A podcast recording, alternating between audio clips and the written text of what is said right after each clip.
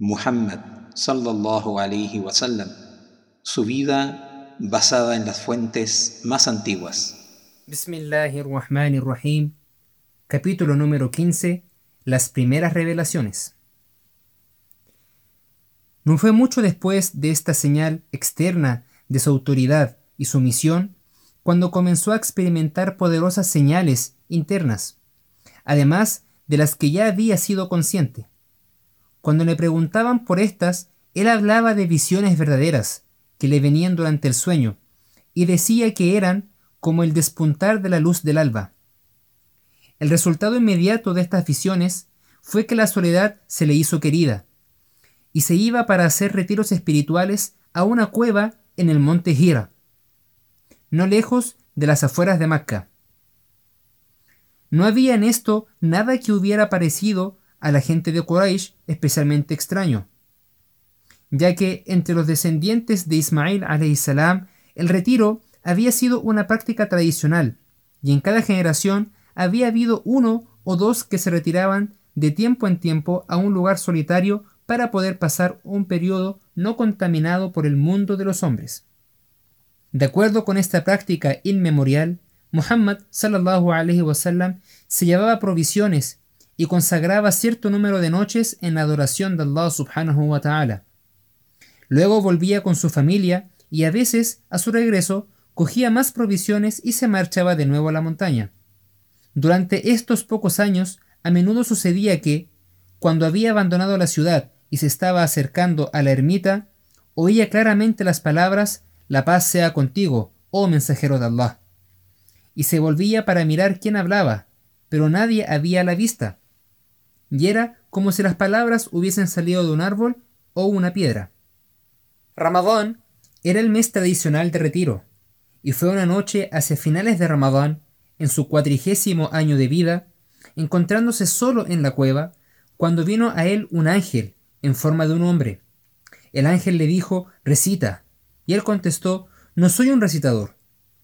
Después de esto, como él mismo contó, el ángel me agarró y me oprimió en su brazo. Y de nuevo, cuando había llegado al límite de mi resistencia, me soltó y dijo, recita. Y yo volví a decir, no soy un recitador. Entonces, por tercera vez me oprimió como antes, luego me soltó y dijo, recita, recita en el nombre de tu Señor, el que te ha creado. Ha creado al hombre de un coágulo. Recita, tu Señor es el más generoso, él que ha enseñado con el cálamo, ha enseñado al hombre lo que éste no sabía. Muhammad sallallahu alaihi wasallam recitó estas palabras después del ángel, que entonces lo abandonó, y dijo él, fue como si las palabras hubieran sido escritas en mi corazón, pero temió que esto pudiera significar que se había convertido en un poeta inspirado por los jeans o en un poseso. Así pues, abandonó la cueva y cuando había recorrido la mitad de la ladera de la montaña, escuchó una voz por encima de él que decía, Oh Muhammad, tú eres el mensajero de Allah y yo soy Jibril.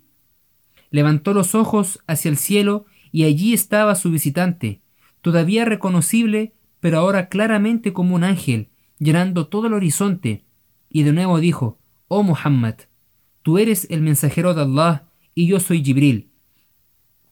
El profeta sallallahu alaihi wasallam permaneció observando al ángel, luego se apartó de él, pero donde quiera que mirase, ya fuese hacia el norte o hacia el sur, hacia el este o hacia el oeste, el ángel estaba siempre allí, a horcajadas sobre el horizonte. Finalmente, el ángel se volvió y el profeta sallallahu alaihi wasallam descendió la ladera y fue a su casa. Arrópame, arrópame, le dijo a Khadija radiallahu ta'ala anha, cuando con el corazón todavía palpitante, se echó en el lecho. Alarmada, aunque sin atreverse a preguntarle, trajo rápidamente un manto y lo extendió sobre él. Pero cuando la intensidad de su temor hubo disminuido, le contó cuanto había visto y oído. Después de haberlo tranquilizado con sus palabras, Khadija, radiallahu ta'ala anha, fue a hablar con su primo Waraka, que ya era un anciano y estaba ciego. Santo, santo, dijo él, por aquel en cuyas manos está el alma de Waraka, le ha sido descendido a Muhammad, el mayor Namus. y el mismo que le vino a Musa. Ciertamente Muhammad es el profeta de su pueblo, que esté seguro. En consecuencia, Khadija ta'ala anha se volvió a casa y le repitió estas palabras al profeta sallallahu wasallam, que ahora con el ánimo pacificado regresó a la cueva para poder cumplir el número de días de retiro que había ofrecido a Allah.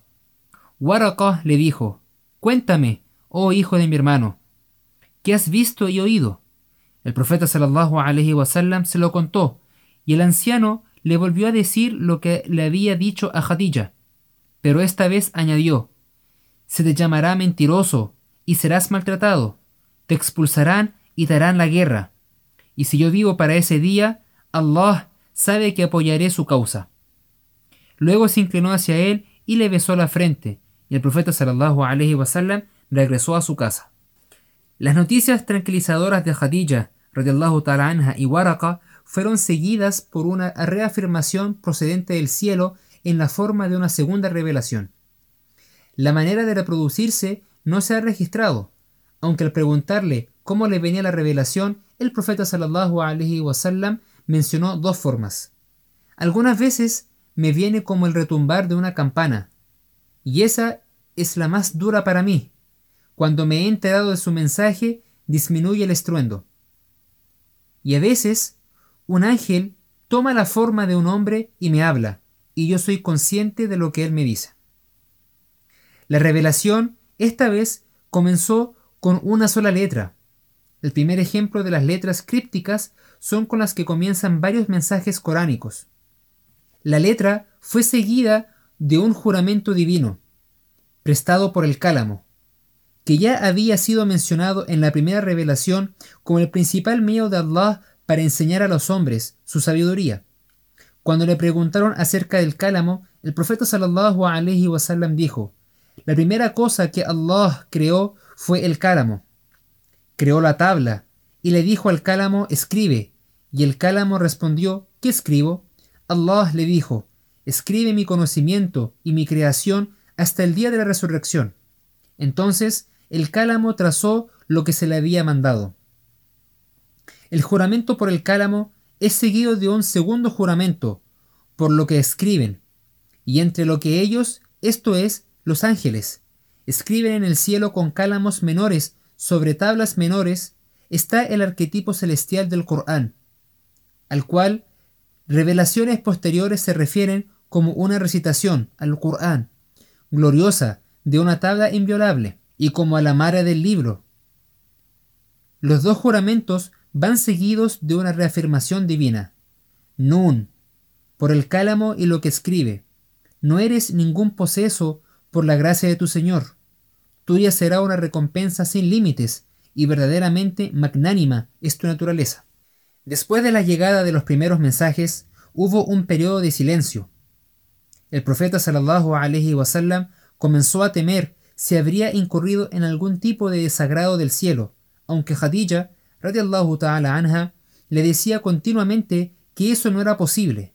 Entonces, al fin, el silencio se rompió y llegó una nueva reafirmación, y con ella el primer mandato directamente relacionado con su misión por la brillantez de la mañana y por la noche cuando está tranquila.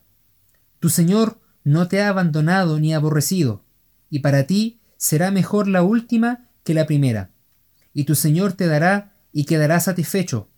No te encontró huérfano y te amparó, y te encontró extraviado y te guió, y te encontró necesitado y te enriqueció. Al huérfano, pues no lo oprimas. Al mendigo, no lo rechaces y proclama la gracia de tu Señor.